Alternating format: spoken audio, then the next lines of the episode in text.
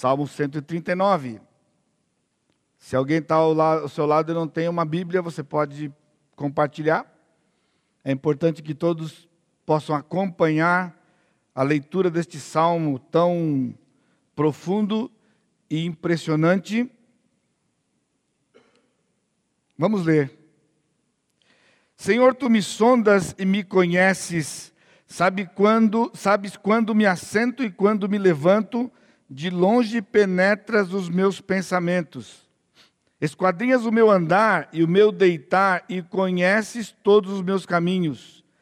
Ainda a palavra me não chegou à língua e tu, Senhor, já a conheces toda. Tu me cercas por trás e por diante e sobre mim pões a mão. Tal conhecimento é maravilhoso demais para mim, é sobre modo elevado, não o posso atingir. Para onde me ausentarei do teu espírito? Para onde fugirei da tua face? Se subo aos céus, lá estás. Se faço a minha cama no, a minha cama no mais profundo abismo, lá estás também. Se tomo as asas da alvorada e me detenho nos confins dos mares, ainda lá me haverá de guiar a tua mão e a tua destra me susterá. Se eu digo, as trevas com efeito me encobrirão e a luz ao redor de mim se fará noite, até as próprias trevas não te serão escuras. As trevas e a luz são a mesma coisa. Pois tu formaste o meu interior, tu me teceste no seio de minha mãe, graças te dou, visto que por modo assombrosamente maravilhoso me formaste. As tuas obras são admiráveis e a minha alma o sabe muito bem. Os meus ossos não te foram encobertos quando no oculto fui formado e entretecido como nas profundezas da terra. Os teus olhos me viram a substância ainda informe, e no teu livro foram escritos todos os meus dias, cada um deles escrito e determinado, quando nenhum deles havia ainda. Que preciosos para mim, ó Deus, são os teus pensamentos, e como é grande a soma deles. Se os contasse, excedem os grãos de areia Contaria, contaria, sem jamais chegar ao fim. Tomara, ó Deus, desses cabo do perverso. Apartai-vos de mim, homens de sangue. Eles se rebelam insidiosamente contra ti, e como teus inimigos falam malícia. Não aborreço eu, Senhor, os que te aborrecem, e não abomino os que contra ti se levantam. Aborreço-os com ódio consumado. Para mim são inimigos de fato Sonda-me, ó Deus, e conhece o meu coração. Prova-me e conhece os meus pensamentos. Vê se há em mim algum caminho mau e guia-me pelo caminho eterno.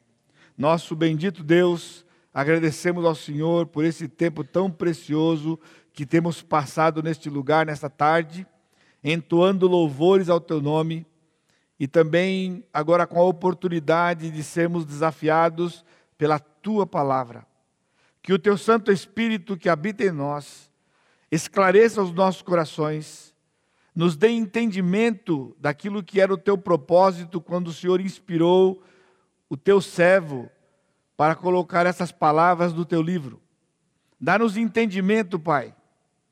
Aplica aos nossos corações e que haja transformação para glória, honra e louvor do teu nome. E eu te peço, no nome precioso de Jesus, o meu Senhor e Salvador. Amém, Senhor. Já tem um tempo que eu venho meditando no Salmo e eu pensei como começar, como introduzir para os irmãos o Salmo. Eu pensei várias formas e mudando cada vez é, devido a, a, ao teor, à profundidade. Quem estava de manhã na, na, escola dominical, eu disse que se você, se eles, né, ou você tivesse a oportunidade de estar aqui hoje à noite, você ia ser abençoado pelo Senhor, nós seremos abençoados pelo Senhor, numa, numa porção tão rica, tão conhecida, mas que, mesmo com todo esse conhecimento que a gente tem do texto, Alguns de nós decoramos este salmo na nossa adolescência e ainda nós estamos apenas arranhando a superfície deste salmo e eu espero que o Senhor me conceda a graça de poder é, abençoar você e você conseguir entender e desfrutar da beleza e do propósito do Senhor neste salmo é, de número 139. Eu pensei de começar no versículo 23, que é um versículo de grande impacto, e eu tenho desafiado a igreja ao longo destes anos a, a, a se utilizar de uma forma constante dos versículos 23 e 24 como uma, uma, uh, uma rotina de vida espiritual, que é o esquadrinhamento do coração. Mas aí eu mudei tudo e o Senhor colocou outros pensamentos no meu coração. Eu vou começar do começo e vou terminar no fim. A coisa mais importante para o crente, depois da sua conversão, é conhecer a Deus. A coisa mais importante para o crente, depois da sua conversão, é conhecer a Deus. Aqui eu podia parar e eu podia gastar o resto do tempo que eu tenho refletindo com você, trocando uma ideia com você e perguntando para você: quanto você tem conhecido de Deus desde o tempo que você foi alcançado, alcançada por Ele? Porque se você não tem conhecido o Senhor de uma forma crescente, você não está vivendo a vida cristã que o Senhor planejou para você. Porque quando Deus nos salvou, quando Deus abriu o nosso entendimento e nós pudemos enxergá-lo, nós tivemos a capacidade, pela habitação do Espírito Santo em nós, e em posse da Escritura com todas as informações, a possibilidade, a realidade de conhecer profundamente o nosso Deus. E esse conhecimento dele é que tem o poder transformador das nossas vidas. E que nos torna, nos tornaria, nos tornará diferentes a cada dia e diferentes daqueles que não conhecem o Senhor. Então, se nós nos parecemos de alguma forma, em alguma medida, com aqueles que não conhecem o Senhor, é sinônimo de que nós não temos conhecido o Senhor o suficiente ou de maneira crescente. Então, quando os nossos olhos foram abertos e nós tivemos a consciência da salvação eterna, nós não perdemos mais a salvação. Então nós começamos um processo em que a coisa mais importante é conhecer o Senhor, é conhecer o nosso Deus. Duas orações do apóstolo Paulo, eu preguei isso ainda no final do ano, fazendo uma exposição no livro de Efésios, e eu vou pedir que você abra comigo uh, rapidamente lá, Efésios capítulo 1, versos de 15 a 23. Nós temos uma oração do apóstolo Paulo por aquela igreja, por aqueles crentes de Éfeso, e então, depois dele fazer uma abertura de cerca de 12 versos, numa grande oração. Ele diz: Por isso, versículo 15 de Efésios 1, também eu, tendo ouvido a fé que há entre vós no Senhor Jesus, e o amor para com todos os santos, não cesso de dar graças por vós, fazendo menção de vós nas minhas orações, veja só, para que o Deus de nosso Senhor Jesus Cristo, o Pai da glória, vos conceda espírito de sabedoria e de revelação no pleno conhecimento dele, iluminados os olhos do vosso coração, para saberdes qual é a esperança do seu chamamento, qual a riqueza da glória da sua herança nos santos, qual a suprema grandeza do seu poder para com os que cremos, segundo a eficácia da força do seu poder, o qual exerceu ele em Cristo, ressuscitando-o dentre os mortos e fazendo-o sentar à sua direita nos lugares celestiais. Acima de todo principado e potestade, e poder e domínio, e de todo nome que se possa referir não só no presente século, mas também no vindouro. E pôs todas as coisas debaixo dos pés, e para ser o cabeça sobre todas as coisas, o deu à igreja, a qual é o seu corpo, a plenitude daquele que a tudo enche em todas as coisas. Qual era o desejo do apóstolo Paulo do profundo do seu coração, para aqueles crentes daquela igreja que ele tinha sido instrumento do Senhor para inaugurar. Conhecer o Senhor.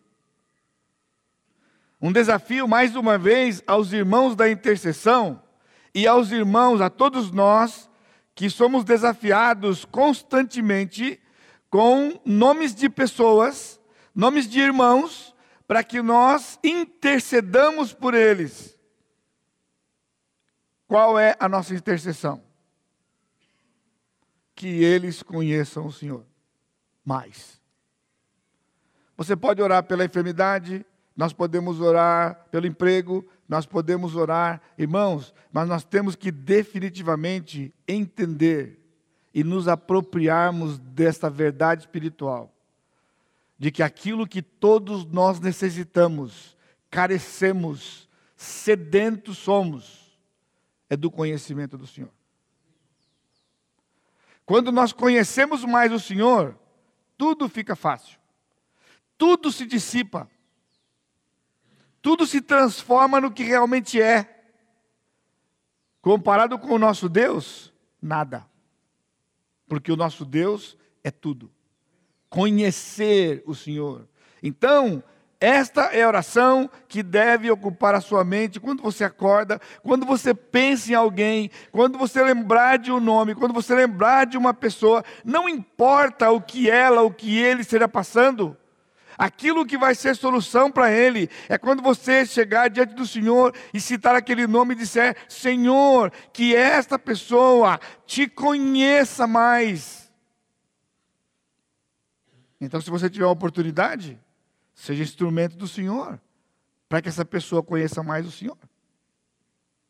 Porque também ficar orando na sua casa, para ele conhecer mais o Senhor, e você não se movimentar, talvez para sentar com aquela pessoa e abrir a palavra, você entende o que é o discipulado? Sabe por que o discipulado é uma dificuldade nas igrejas? Porque o crente não ora para que os outros conheçam mais a palavra. Aqui é a mesma coisa de missões. A igreja não ora por missões porque o povo não quer ir para missões. Então se torna uma oração hipócrita. Senhor, abençoa aquele povo tão sedento e carente lá. Manda o fulano de tal. Aí não tem jeito, né? Manda o outro lá. Não. Então você tem que dizer: eu estou aqui, me envie. Aí trava, me envie, trava tudo, né? Porque você não está afim de. Então você também não vai orar para que os irmãos conheçam o Senhor se você não está disposto ou disposta a ser um instrumento do Senhor, para que aquele irmão, aquela irmã conheça mais o Senhor naquela situação que está passando. Às vezes a pessoa está afundada no problema. Então é ela conhece o problema, mas não conhece o Senhor.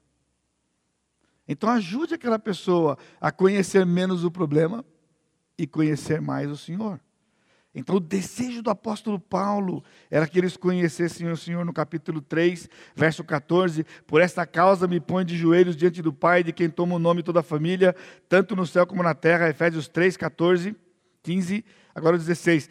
Para que, segundo a riqueza da sua glória, vos conceda que sejais fortalecidos com poder mediante seu espírito no homem interior. Para que tanto poder?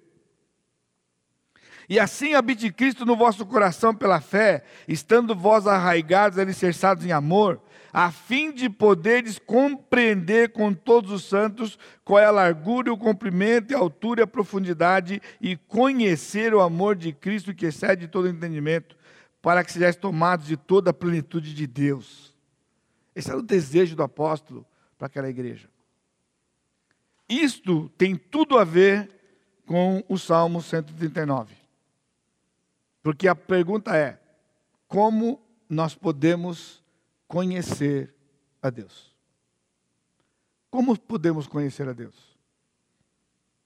Hoje nós temos, nesta época, muitas igrejas que têm pregado e incentivado pessoas a terem experiência com o Senhor. Essa não é o que a palavra ensina. Porque a experiência com o Senhor, ela é resultado do conhecimento do Senhor. Porque à medida que nós conhecemos o Senhor, então nós vemos o Senhor agir,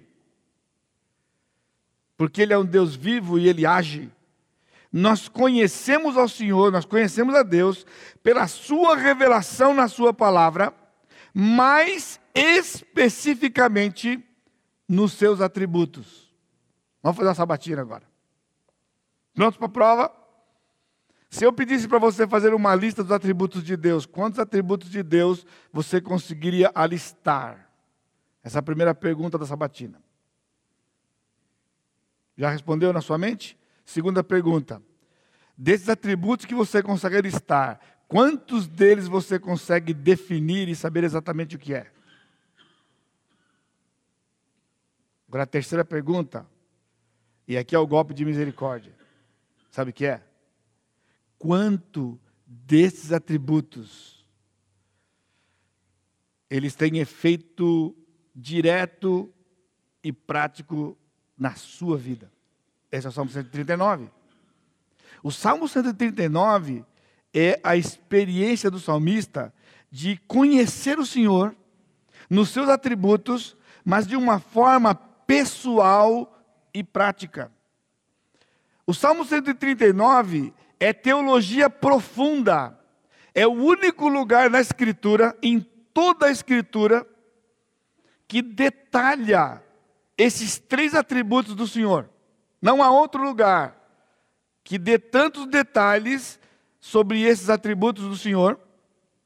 É teologia aplicada e é teologia prática. Quando eu lecionei durante mais de 20 anos no seminário o, a, o assunto da escatologia, e então eu preparei o material, os alunos pediam material, não havia livros, não há livros, até hoje é muito difícil você encontrar um livro de escatologia que trate o assunto de maneira bíblica e sequencial. Então, logo o Senhor colocou no meu coração que o tema, se um dia eu escrevesse o livro, seria a escatologia e a vida de santidade. Porque a teologia, se ela não for aplicada, se ela não for vivida, ela não é teologia. Não é teologia. Então, se você quer saber sobre o, as últimas coisas, quando Cristo vai voltar, se isso não tiver impacto na sua vida, é um conhecimento fútil. Tanto que discutem-se aí todo dia se vai ser antes, depois, quando vai ser. Tá? Esse, é, esse é o nível da conversa. E isso não leva o crente a se aproximar de Deus em absolutamente nada.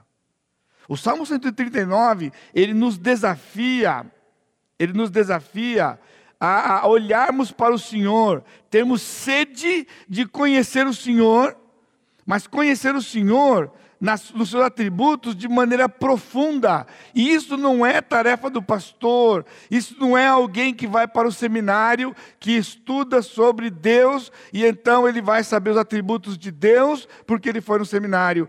Isso está aqui na Escritura, para todo crente ler. Quando você está lendo a Escritura, você está lendo os atributos de Deus aqui.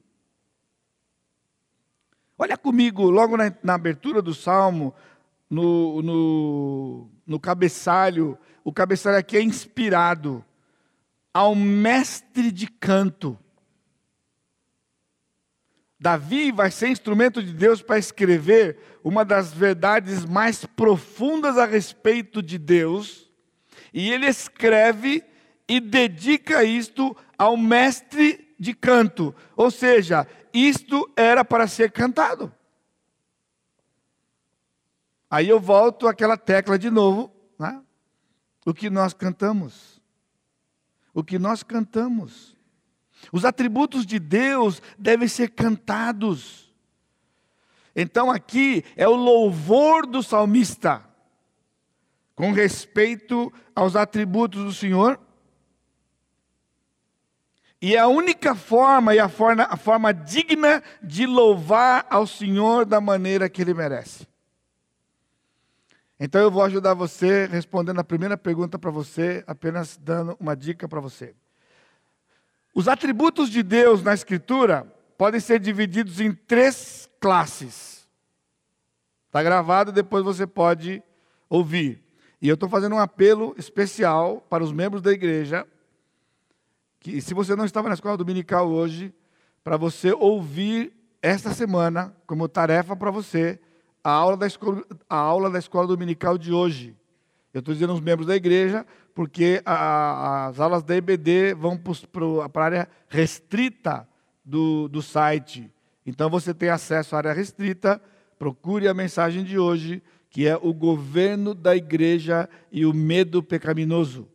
E você reflita lá, estude lá. De hoje à noite estará a área aberta do site.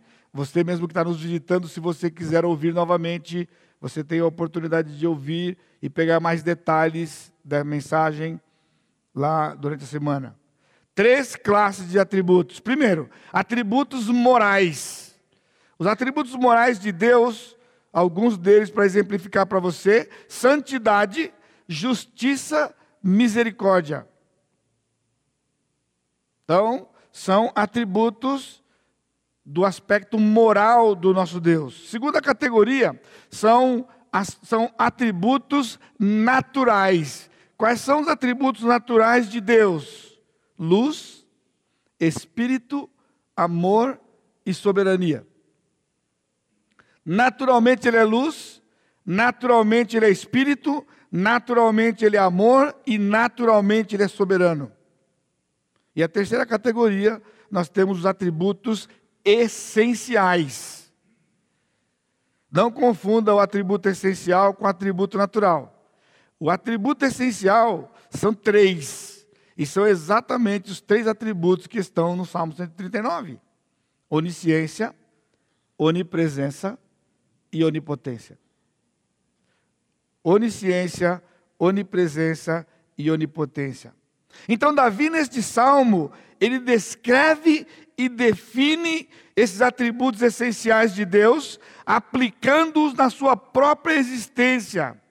Ele não está detalhando uma doutrina, ele está adorando a Deus na sua essência, grandeza e glória, ao pensar no seu relacionamento com este Deus e as implicações decorrentes deste relacionamento com alguém que é onisciente, onipresente e onipotente. Agora, você está entendendo que o objetivo aqui não é encher a sua mente de informações? O que significa que Deus é onisciente? Ah, Deus é onisciente porque Deus conhece todas as coisas. Ele sabe todas as coisas. Aí o pessoal, o adolescente, e ele pergunta assim: será que Deus conhece o computador? E você acredita que uma boa parte deles acredita que o Senhor não conhece o computador?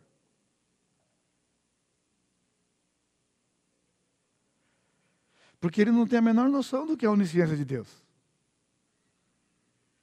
Porque quando ele vem para a Bíblia, a Bíblia está tão longe do computador. Você está entendendo? A complicação da coisa.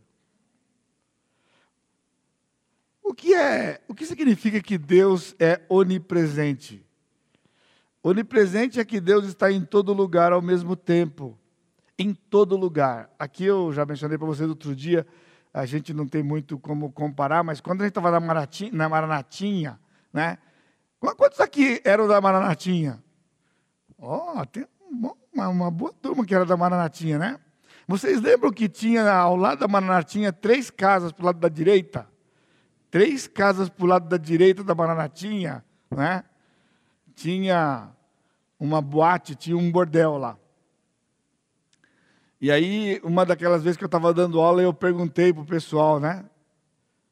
Uh, galera, Deus está em todo lugar, Deus está em todo lugar, né? Então, onisciência, onipresença, todo mundo sabe, né? Aí eu perguntei, o senhor está aqui na boate? Aí o pessoal ficou e tal. Quantos acham o senhor está na boate? Uns quatro, cinco gatos pingados levantaram a mão. Que o senhor não está na boate? Ah, a galera levantou a mão. Eu falei, bom, então se ele não está na boate, é um bom lugar para você se esconder dele. Olha só. Mas, pastor, como que Deus pode estar na boate? Isso significa a santidade do Senhor. O Senhor é absolutamente santo e ele não pode ser contaminado por nada que está fora dele. Portanto, a sua presença pode estar em qualquer lugar e não o afeta. Agora, nós não podemos ir lá, porque se a gente entrar lá, a gente é afetado, porque nós somos afetados pelos nossos sentidos. Deus não é afetado pelos seus sentidos. Ele é vedado pela sua santidade. Por isso ele é onipresente. Ah, você sabe definir o que é onipotência?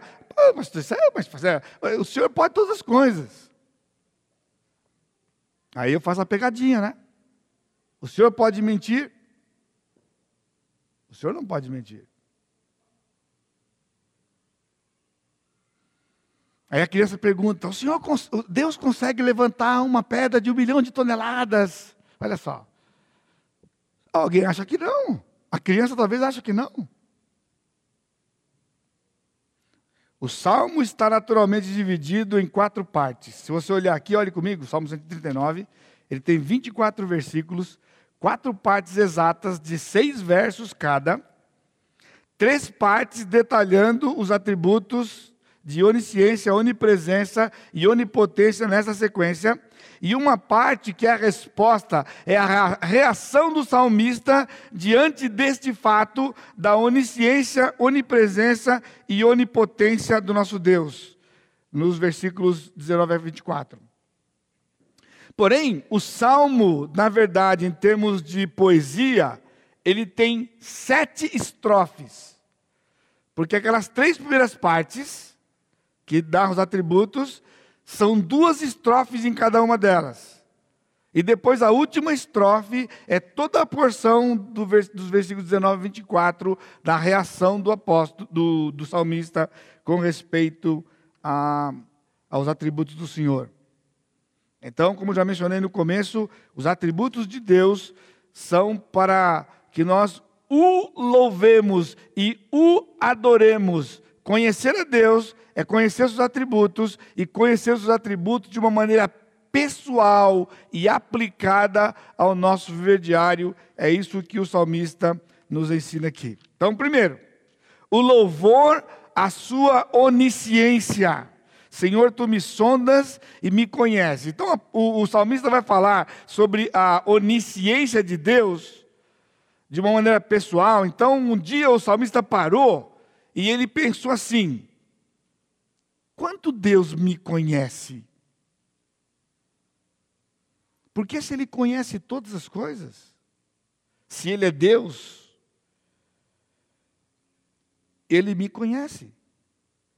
Então ele disse: Senhor, tu me sondas e o Senhor me conhece. Isso é uma verdade que ele está estabelecendo. Agora, você acredita que Deus conhece você? nessa profundidade, porque quando ele está dizendo tu me sondas, ele está dizendo que o Senhor tem a capacidade de ir no mais profundo do nosso ser, e ele nos conhece de uma maneira sem limites. Ele nos conhece. Ah, nenhum amenzinho, nenhum glória a Deus. Você está entendendo? Você não entendeu nada. Ah, misericórdia, é isso aí, misericórdia. Misericórdia para nós que não estamos entendendo nada, de que quando você escuta que Deus nos conhece, Ele nos conhece. Então, o que você está passando esses dias? Por quê? Por que o abatimento? Por que a incerteza? Por que a insegurança? Por que a desavença? Por que a falta de perspectiva que alguns de vocês estão vivendo? Porque você não sabe realmente que o Senhor conhece você profundamente. Ele conhece. Nós pertencemos a Ele. Então ele foi além, ele disse: O Senhor sabe quando eu me sento e quando eu me levanto. Olha só, ele está trazendo um atributo profundo do Senhor, um atributo essencial de Deus, para o patamar mais baixo, mais simples do relacionamento. O Senhor sabe quando eu me assento e quando eu me levanto. Ele diz: de longe o Senhor penetra os meus pensamentos. Então, quando ele está falando aqui, quando ele está detalhando, ah, ah, pensando na onisciência de Deus, ele estabelece o tema no primeiro, na primeira estrofe, ele estabelece o tema do salmo. E o tema do salmo é o perfeito conhecimento de Deus do ser humano. No caso aqui do salmista. Ele conhece os pensamentos do salmista, ele conhece os caminhos do salmista e ele conhece as palavras do salmista. No versículo 3, esquadrinhas o meu andar e meu deitar e conhece todos os meus caminhos. Nós não conhecemos os nossos caminhos, mas ele conhece. De novo, por que nós somos tão inseguros? Por que nós somos afetados pelas inseguranças e incertezas quando o Senhor conhece todos os nossos caminhos?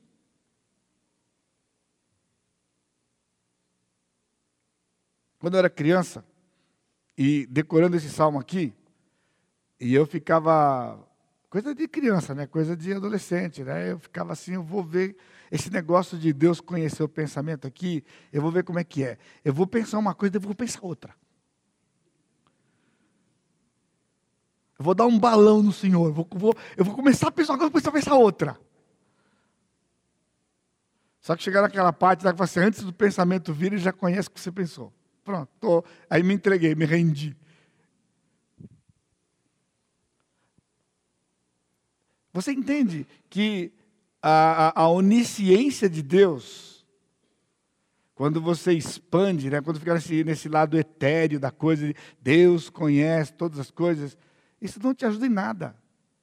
Então o salmista trouxe para ele, ele me conhece, e assim como ele me conhece, ele conhece tudo, qualquer coisa, de maneira perfeita de maneira abrangente.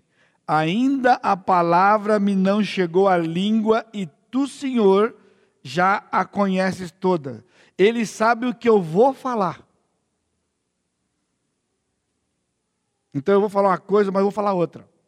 Ele sabe que vou mudar de pensamento, vou falar outra coisa. Não tem jeito. Ele sabe todas as coisas. Agora você tem que pegar isso aqui, se apropriar, acreditar crer nisso e fazer uma guinada na sua vida. Começar a viver em função disso. Você sabia que o ser humano tem medo da onisciência de Deus? Essa é uma das razões porque os homens negam o Senhor. Porque, pessoal, é você estar tá totalmente descoberto diante dele. Não há segredo nenhum no seu coração que ele não saiba. Não há ato nenhum que você faça que ninguém saiba que ele não saiba. Pessoal, isso traz um, pavor a gente. Isso traz pavor, isso traz temor ao nosso coração. Então, no versículo 5, ele antecipa o próximo atributo, ele diz: Tu me seca por trás e por diante, e sobre mim pões a mão. Agora ele está falando da presença do Senhor, que é o próximo atributo, mas antes dele ir para lá, ele para, ele cessa e ele começa a adorar ao Senhor. Tal conhecimento é maravilhoso demais para mim, é sobremado elevado que não posso atingir. Ou seja, nós somos arrogantes, porque nós acreditamos e achamos que nós sabemos o que é a onisciência de Deus. E o salmista disse: Eu não sei o que é a onisciência de Deus. Então, em vez de ficar querendo definir o que é a onisciência de Deus, Vamos nos apegar ao fato de que Ele nos conhece profundamente e perfeitamente e vamos passar para a adoração. Tal conhecimento é maravilhoso demais para mim. É mais do que eu posso suportar. Tem que fazer diferença para você hoje à noite de como você entrou por aquela porta e como você vai sair. entendendo que o Senhor conhece todas as coisas, Ele me conhece. Eu pertenço a Ele. Ele sabe tudo o que vai acontecer comigo e com você. Então, qual é a dificuldade? Se Ele sabe tudo o que vai acontecer conosco, qual é a nossa dificuldade? Então, as ideias se sobrepõem mas ele, antes de prosseguir, ele não consegue, ele tem que adorar o Senhor. É isso que significa conhecer ao Senhor. É você vir para a Escritura e quando você se depara com uma verdade, você não prossegue, você para e adora. E agradece. E glorifica o Senhor. Desfruta daquilo. Só depois você prossegue. Porque senão você vai fazer uma mera leitura como você lê um romance, como você lê qualquer coisa. Então Deus é alguém para ser desfrutado e apreciado. Aprecie o Senhor. Então, quando você pensar que Ele é onisciente e que Ele conhece todas as coisas, depois que passar aquele frio na barriga do temor, então você parte para a confissão. Por isso que eu queria começar pelo 23 e 24. Né? Que o salmista está só vislumbrando e está deslumbrado com aquilo que o Senhor é, e ele, ele tenta ir para frente, ele volta para trás, e ele começa a adorar o Senhor e reconhecer que é muito para a cabeça dele, não cabe no tico e teco, pessoal, não cabe, nos dois bytes não dá. Mas ele é o nosso Deus. Ele é o meu Deus. Eu ouvia um cântico de um cara, um grupo que eu gosto muito, a gente teve a oportunidade de ouvi-lo ano passado, está com oitenta e tantos anos de idade, e ele ainda faz, viaja pelos Estados Unidos todo, pela, por várias partes do mundo, cantando e louvando a Deus com músicas, com letras profundíssimas. Isso há mais de 30 anos atrás, eu ouvi um cântico deste homem, que diz o seguinte: que Deus é tão grande que ele ocupa o universo inteiro. Essa é a grandeza de Deus. E ao mesmo tempo tão pequeno que ele cabe dentro do meu coração. É isso que você tem que pensar quando você pensa na onisciência dele. De que esse Deus que conhece todas as coisas, que nada foge ao seu conhecimento, que conhece você, melhor do que ninguém. Ele amou você. Ele chamou você. Você é filho dele. E ele cuida de você. Não há nada que escape ao conhecimento dele e das suas necessidades. Às vezes você está triste porque a coisa não acontece. E você não está entendendo que o Senhor conhece todas as coisas. E que às vezes Ele está livrando você de algo ruim. Por isso que Ele não está dando aquilo que você quer. Sabe por quê? Porque Ele conhece todas as coisas. Nós só conhecemos um tiquico de nada ali. Achamos que aquilo é bom para nós. E nós pedimos para o Senhor. Mas o Senhor que conhece todas as coisas infinitamente, Ele sabe que aquilo não é bom para nós. Então Ele não vai dar para você. E se for algo efetivamente ruim que vai lhe acontecer, ele não vai permitir que aconteça. Isso significa ele conhecer todas as coisas? Isso é proteção para nós. Essa adoração do apóstolo, essa adoração do salmista é semelhante à, à, reação que o apóstolo Paulo teve quando estava escrevendo Romanos, quando ele chega no capítulo 11, no versículo 33, ele explode dizendo: Ó oh, profundidade da riqueza, tanto da sabedoria como do conhecimento de Deus, quão insondáveis são os seus juízos e quão inescrutáveis os seus caminhos. Quem, pois, conheceu a mente do Senhor? Ou quem foi seu conselheiro? Ou quem primeiro deu a ele para que ele venha a ser restituído? Porque dele, por meio dele, para ele são todas as coisas, a ele, pois glória eternamente. Amém. Segundo, o louvor à sua onipresença, versículo 7. Para onde me ausentarei do teu espírito? Para onde fugirei da tua face? E assim por diante. Alguns estudiosos, eles veem esta passagem, esses versos, e eles interpretam como se fosse um desejo de Davi de escapar da presença do Senhor. Aí tem um autor que eu gosto muito dele, um, um, um teólogo, o nome dele é Leopold, e ele nega isto veementemente, e ele é um, um conhecedor profundo da língua do Velho Testamento, principalmente, e ele sugere que a, a, a real ideia seria melhor comunicada aqui nesse texto se o versículo 7 fosse traduzido da seguinte forma: Para onde eu poderia me ausentar da tua face? Para onde eu poderia ir ou me ausentar? Então é uma suposição de uma possibilidade que não vai acontecer. Então, Davi não estava querendo fugir do Senhor. Davi está refletindo na onipresença de Deus e ele está trazendo. Uh, ele, ele pensou em três possibilidades e ele mesmo rejeita e, e, e, e, é, é, e abandona essas ideias que ele está trazendo aqui. Veja no versículo 8. Então ele pensou em três possibilidades. A primeira, para cima e para baixo. Se subo aos céus, bom, a habitação do Senhor, né? Quem vai encontrar, vai encontrar quem? O Senhor.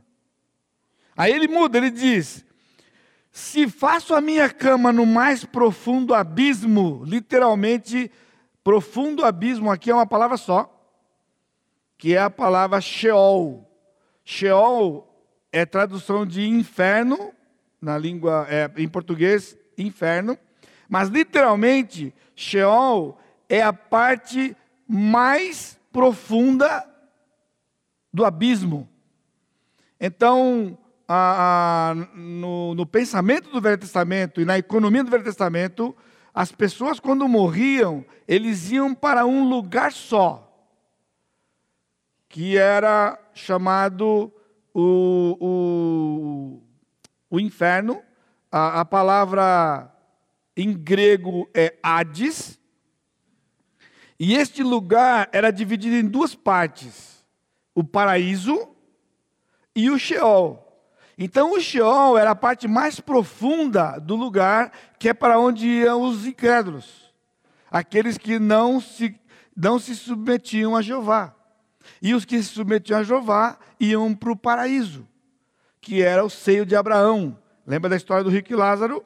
Então, o Lázaro foi para o seio de Abraão e o rico foi para o Sheol. Então, Sheol, ele não é exatamente a a, o correspondente do Hades, porque Sheol para o judeu era um lugar profundo, um, abismo profundo, onde habitava os mortos, aqueles que rejeitavam Jeová. Então, o Davi está tá dizendo que, mesmo que ele fosse lá no Sheol, o Senhor estaria lá também. Não havia condições de estar longe dele. Aí então ele muda agora para a segunda possibilidade, que é leste e oeste. Ele diz: Se tomo as asas da alvorada, o que é as asas da alvorada? O nascer do sol, e o sol nasce no leste. Ele diz: Se tomo as asas da alvorada, ou seja, se eu vou para o leste, o Senhor está lá. Se me detenho no confim dos mares, confim dos mares, para Davi, na economia de Israel, era oeste. Porque pegando o mar Mediterrâneo, que, que é o que banhava a costa da Palestina, entrando para aquele mar, o profundo do mar que eles podiam ir era até o sul da Europa, lá no Istmo, que liga o norte da África com o sul da Europa. E aí sai aonde? No Oceano Atlântico, e se atravessar, a, a, atravessar as Américas, a América do Norte vai sair no Pacífico. Índico, e aí voltaria para onde ele está. Então, quando ele diz: Se eu vou para os confins dos mares, era o extremo do oeste. Então, não tem jeito de fugir do Senhor para o leste, nem fugir do Senhor para o oeste, porque eles vão se encontrar no mesmo lugar. Ele já tinha o conceito de que a terra era redonda e de que qualquer lugar que você fosse né, nessa direção, leste-oeste, você ia chegar no mesmo lugar. E a terceira possibilidade, ele diz: se eu digo as trevas com efeito me encobrirão, então ele pensou nas trevas, na escuridão. Ele diz: e a luz ao redor de mim se fará noite, as próprias trevas não me serão escuras, as trevas e a luz são a mesma coisa. Para Deus não faz diferença luz e trevas. Você já parou para pensar nisso? Como que luz e trevas são a mesma coisa?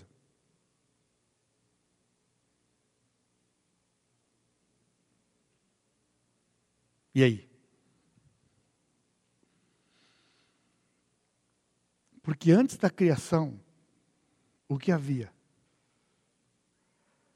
Antes da criação, havia Deus. E Deus é luz.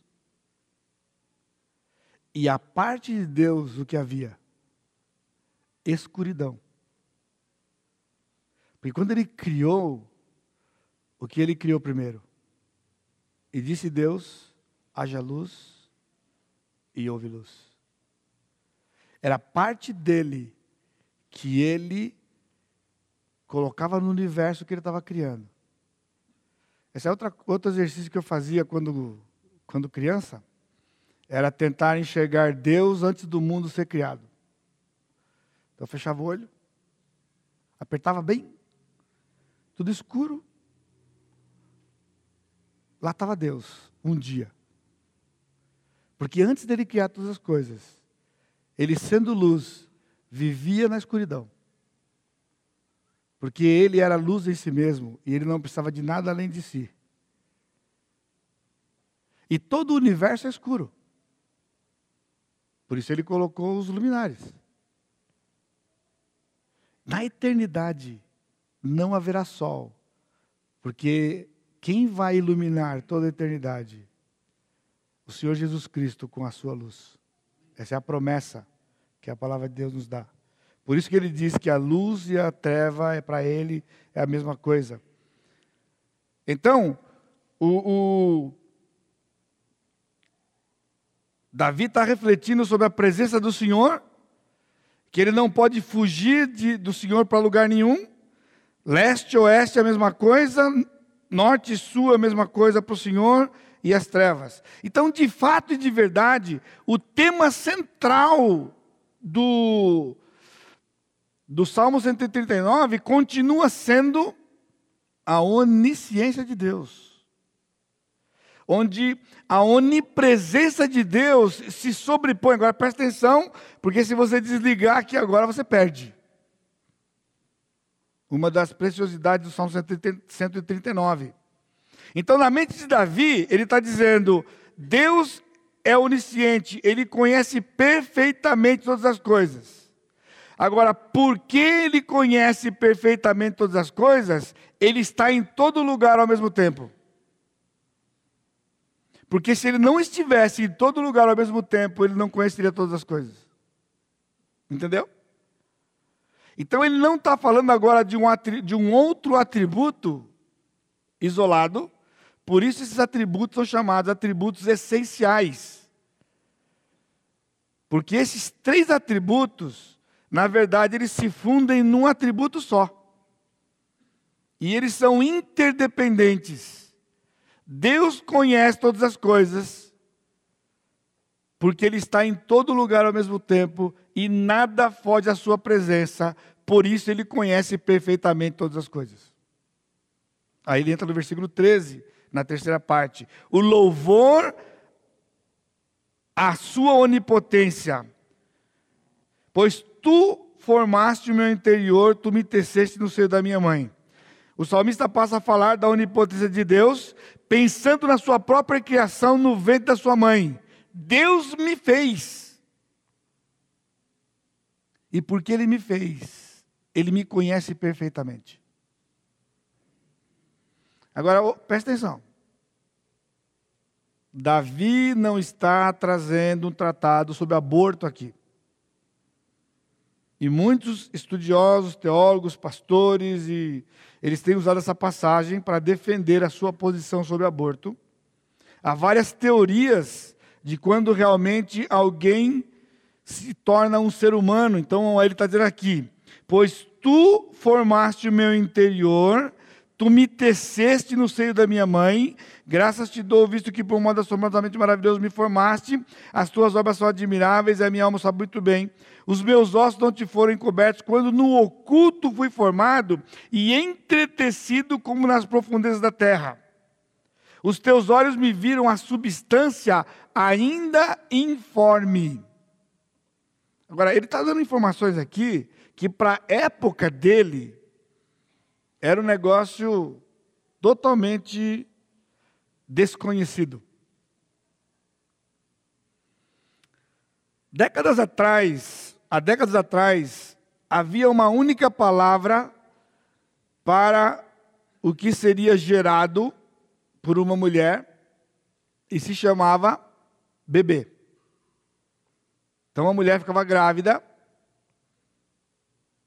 e ela eu estou grávida, eu vou ter um bebê. Então, quantas semanas você tem? Naquela época nem tinha noção de, de data, de não sei o quê, se você pensar lá os seus avós e tudo mais. Mas o que tinha no ventre? Uma criança.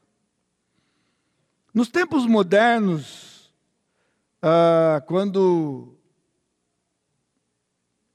a mulher fica grávida, se usa um punhado de nomes então, hoje, para cada fase, recebe um nome distinto.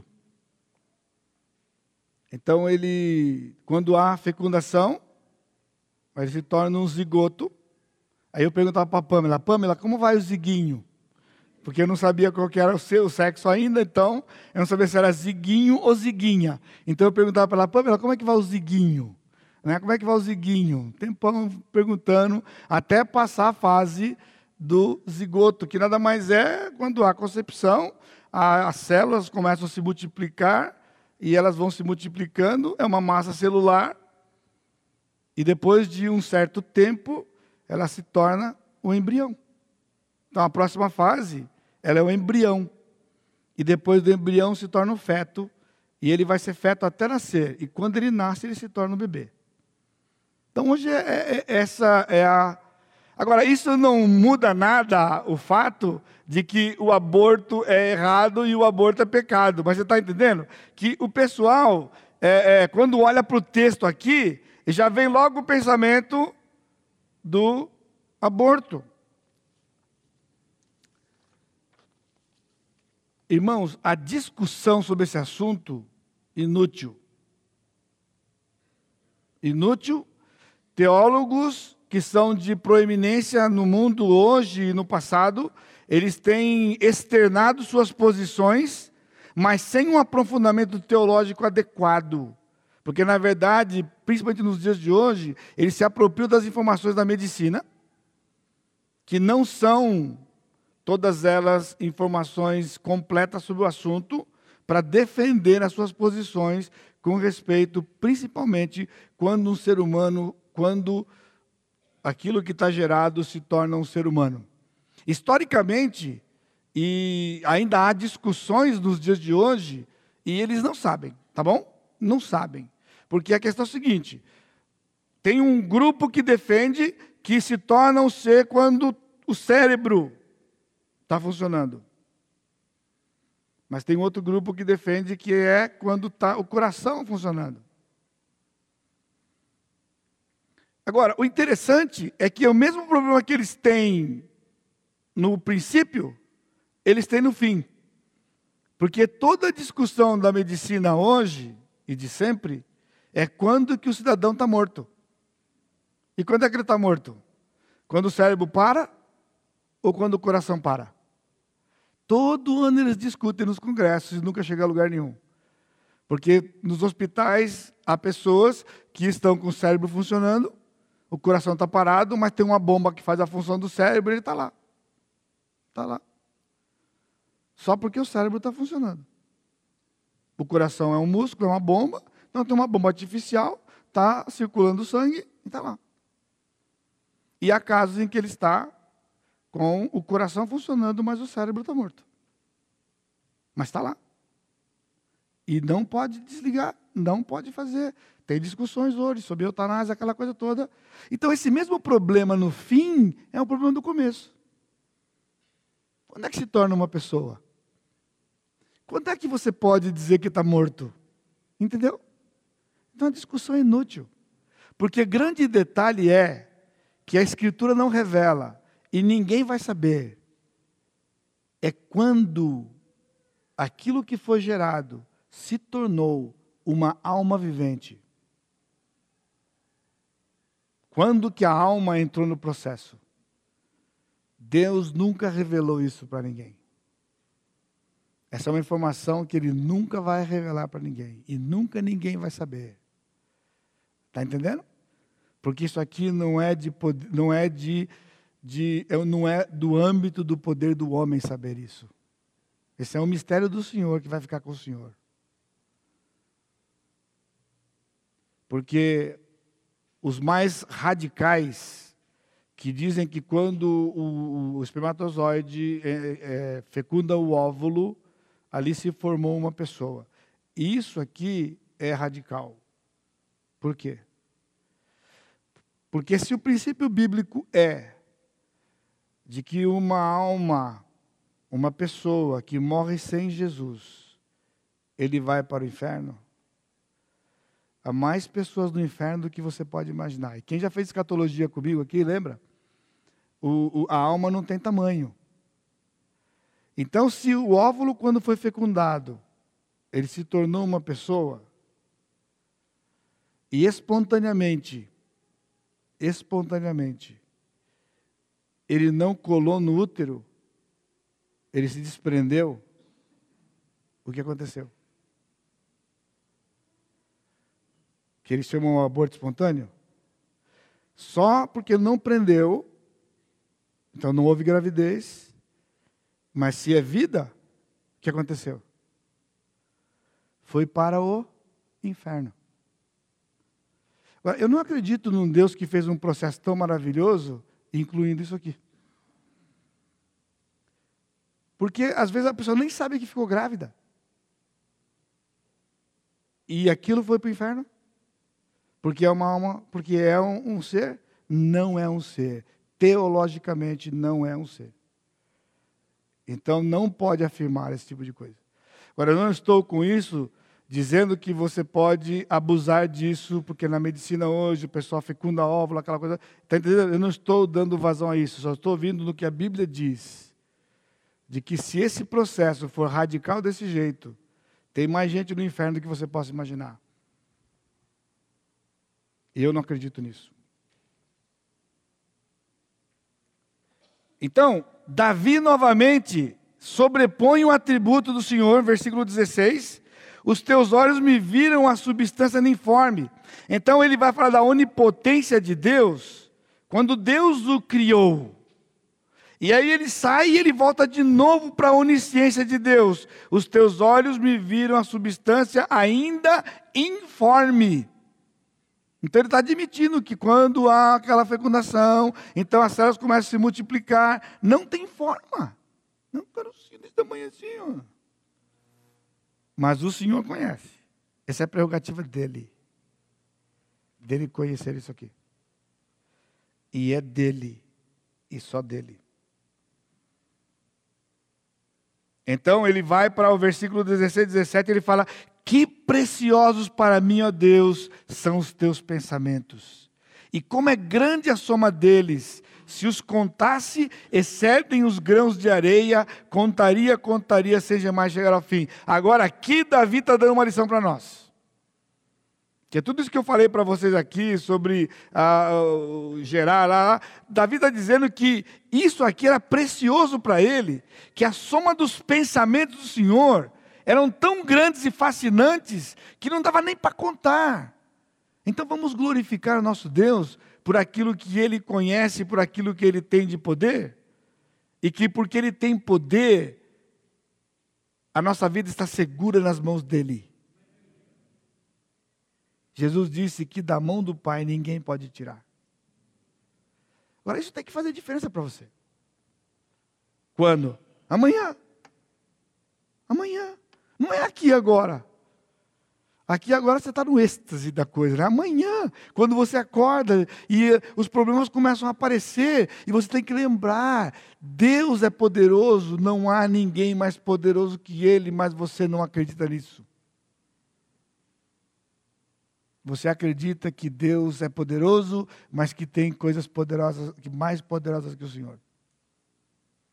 Do diabo a governo, a pessoas e sistemas, porque é isso que sucumbe o crente. Não o salmista. Porque ele se deleitava. E ele era o quê? Um chefe de Estado. E ele vivia isso. Porque quando ele ia para a guerra, ele só ia com a permissão do Senhor. E a vitória era dada pelo Senhor.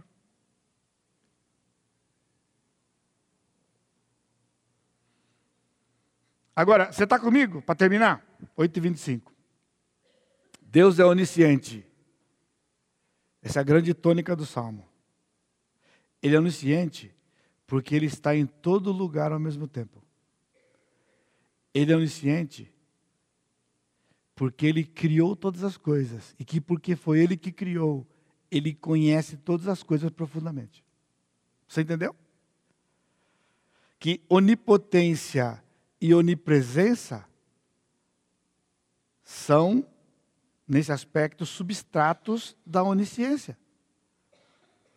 Ele conhece todas as coisas, porque foi ele quem fez todas as coisas. E porque ele fez, ele conhece. E porque ele está em todo lugar ao mesmo tempo, ele conhece todas as coisas. Por isso, o salmista, durante todo o salmo, ele estabelece na primeira, estrofe, na primeira e na segunda estrofes a onisciência, e quando ele fala de onipresença e onipotência, ele mistura com a onisciência. Ele fala de uma, já entra na outra, volta para outra, porque a grande ênfase dele é que o Senhor conhece todas as coisas. E o seu poder é porque ele criou todas as coisas. E nada é maior do que ele, porque ele não pode criar algo maior do que ele. Esse é o nosso Deus. Então, qual foi a resposta do salmista? Versículos 19 em diante, a resposta do salmista: ele não quer nada com os perversos. Tomaram, Deus, desses cabo do perverso, apartai-vos de mim, pois de mim, homens de sangue, eles se rebelam insidiosamente contra ti. E como teus inimigos falam malícia, não aborreço eu, senhores te aborrecem. Então aqui ele está dizendo que porque Deus é onisciente, porque Deus é onipresente, porque Ele é onipotente, e tudo isso aplicado à minha própria vida, no meu relacionamento com Ele, eu não quero nada com o perverso. Aqui, alguns acham que ele está fazendo uma parte da sua oração imprecatória contra o perverso. Não, Davi não está falando contra o perverso. Davi está dizendo que não combina o crente andar com o perverso. O que, que é o Salmo 1? Bem-aventurado o varão que não anda segundo o conselho dos ímpios, nem se detém no caminho dos pecadores, nem se assenta na roda dos escarnecedores. É uma evolução aqui de pensamento. Ele não ouve o conselho, ele não se detém, ele não se assenta. Você entendeu? Ouvir de passagem, aí detém é para, e quando o caboclo senta, filho, é porque ele vai permanecer ali. Ele diz que o, o homem de Deus não faz isso com os ímpios. Então não confunda evangelizar uma pessoa você compartilhar Jesus com a pessoa, você falar de Jesus, você testemunhar, do que você ter prazer no convívio com o perverso. Davi disse: a gente não tem prazer na, na, na convivência com o perverso. Irmãos, isso aqui é profundo.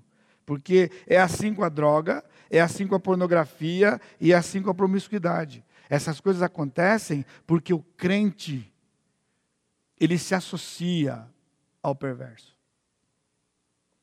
E então ele passa a viver como perverso.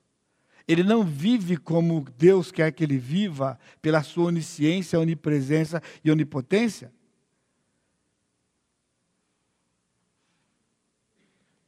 Não é pessoa, o perverso que é culpado do que o crente faz. O crente se associa ao perverso e faz o que o perverso faz. Por isso, o crente tem que ficar longe do perverso. E você tem que ensinar seu filho isso desde pequenininho. Falar de Jesus é viver uma vida diferente, é viver uma vida santa, é levantar questões no coração deles. Por que eu sou assim? E dizer que eu sou assim por causa de Jesus. Por causa de Jesus. É imprimir neles o meu caráter e não me submeter ao caráter dele. Entende a diferença aqui? Mas o fascinante de tudo, versículos 23 e 24, porque o salmista reconhecia que, na verdade, o pecado está no coração. Então, se eu estou diante de um Deus que é onisciente, onipresente e onipotente, ele diz então: sonda, meu Deus, e conhece o meu coração. Prova-me e conhece os meus pensamentos. Agora nota, ele não diz, sonda-me que o Senhor vai conhecer. É sonda-me e o Senhor conhece. Prova-me e o Senhor conhece os meus pensamentos. E a grande oração, vê se há em mim algum caminho mau. E guia-me pelo caminho eterno. É querer estar com Ele. Essa é a lição prática. Quando nós estamos diante do Salmo 139, então tem que nos levar a algumas atitudes, algumas lições práticas. Deve nos tornar humildes. Como Jó.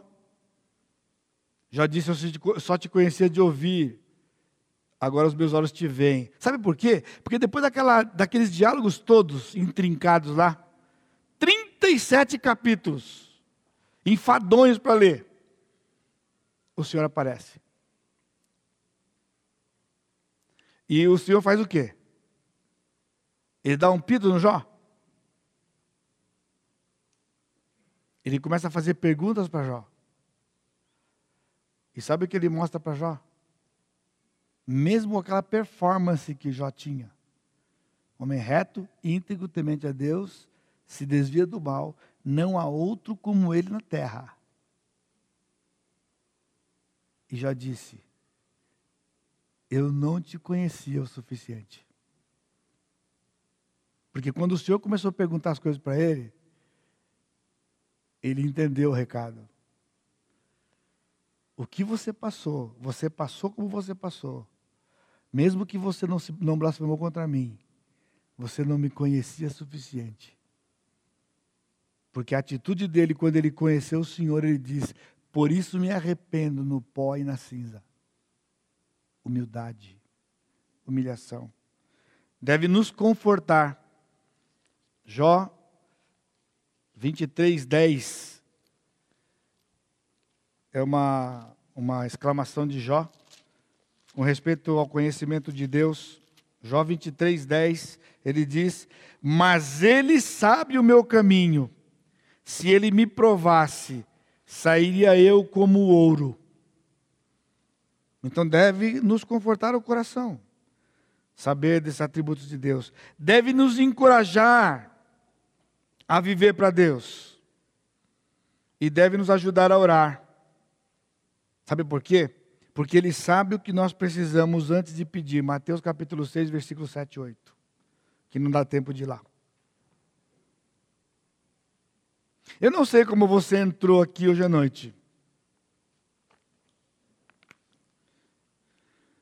Mas o Senhor que sabe todas as coisas, Ele sabe exatamente como você entrou aqui. Agora, tendo ouvido o que você ouviu, você deve sair diferente daqui do que você chegou hoje à noite. Porque quando Deus nos escolheu e nos salvou, e nos deu um relacionamento com Ele, Ele nos trouxe para o lugar mais seguro deste universo, que é a Sua presença. Então vamos clamar ao Senhor, vamos adorar ao Senhor, vamos nos apropriar disso nos momentos difíceis da nossa vida. Vamos fazer como o salmista, esquadrinhar o coração todo dia e fazer essa pergunta para ele: Senhor, vê se há em mim algum caminho mau. Tem pendência diante do Senhor? Algo que eu tenho pensado, falado e, e, e é, pensado, falado e agido, que é contra o Senhor, contra pessoas, e eu não tenho tratado com o Senhor, me faz lembrar. E quando Ele puser na sua mente, você confessa ao Senhor, e você vai retomar a segurança. Porque a sua insegurança é sinônimo de pendência diante do Senhor. E como podemos ser inseguros ao saber que temos um Deus como esse? Porque o nosso relacionamento com Ele não está bom. O ano passado foi um ano difícil para mim, mas um dos anos mais importantes da minha vida. Porque durante quase todo o ano eu tive que me apropriar desses textos para trabalhar com o Senhor e desenvolver ainda mais o relacionamento com Ele. E eu digo para vocês, é algo que não tem preço. É precioso. É doloroso mas é precioso. Que não tem jeito de você se tornar mais parecido com Jesus sem dor, sendo quem nós somos. Porque se a gente já fosse mais ou menos parecido com ele, né? Uma lixadinha aqui, tá uma, uma pinturinha aqui, né? Tá um pincelzinho ali. Pessoal, é talhadeira, é tudo diferente. Tem que pegar lá e tá, tá, tá, tá, para poder fazer ficar parecido com ele. E dói. E dói. Mas não tem preço quando você olha no espelho da palavra e você vê que você está um pouquinho mais parecido com Ele. Aí você fala, valeu a pena. Valeu a pena. E isso nos dá força para poder ele pegar uma outra parte e falar, vou começar de novo no outro lugar agora. E aí vai de novo e pá, pá, pá, outra vez. Agora você pode se conformar e achar que a dor é complicada e fugir da dor e você continuar como você está. Aí não há muito o que fazer por você. A não ser orar por você para que Deus derrame a graça e você queira se relacionar com o Senhor e se parecer com Jesus. Amém? Curva sua cabeça. Amado Deus, Como é precioso para nós sabermos que o Senhor conhece perfeitamente todas as coisas. Que o Senhor nos conhece. O Senhor sabe das nossas tendências. E mesmo assim, isto não impediu que o Senhor nos escolhesse para sermos teus. Isso é algo que a nossa mente não pode entender. Quando não havia nada em nós que, que nos atraísse ao Senhor, o Senhor nos conhecia antes de sermos formados, antes sequer que nós pensássemos em qualquer coisa. O Senhor nos amou. E por isso hoje, no tempo e no espaço, nós somos teus.